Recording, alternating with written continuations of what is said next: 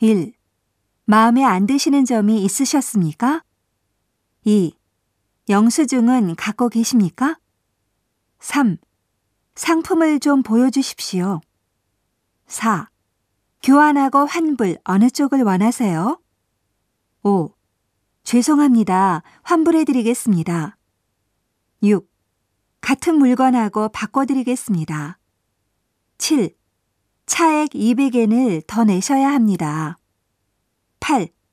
반품은 일주일 이내에 하셔야 합니다. 9. 사용하신 물건은 반품할 수 없습니다. 10. 교환이나 환불할 때는 영수증이 필요합니다. 11. 불량품 외에는 못 해드립니다. 12. 손님이 잘못 취급하신 것 같습니다. 13. 반품 교환은 일체 안 됩니다.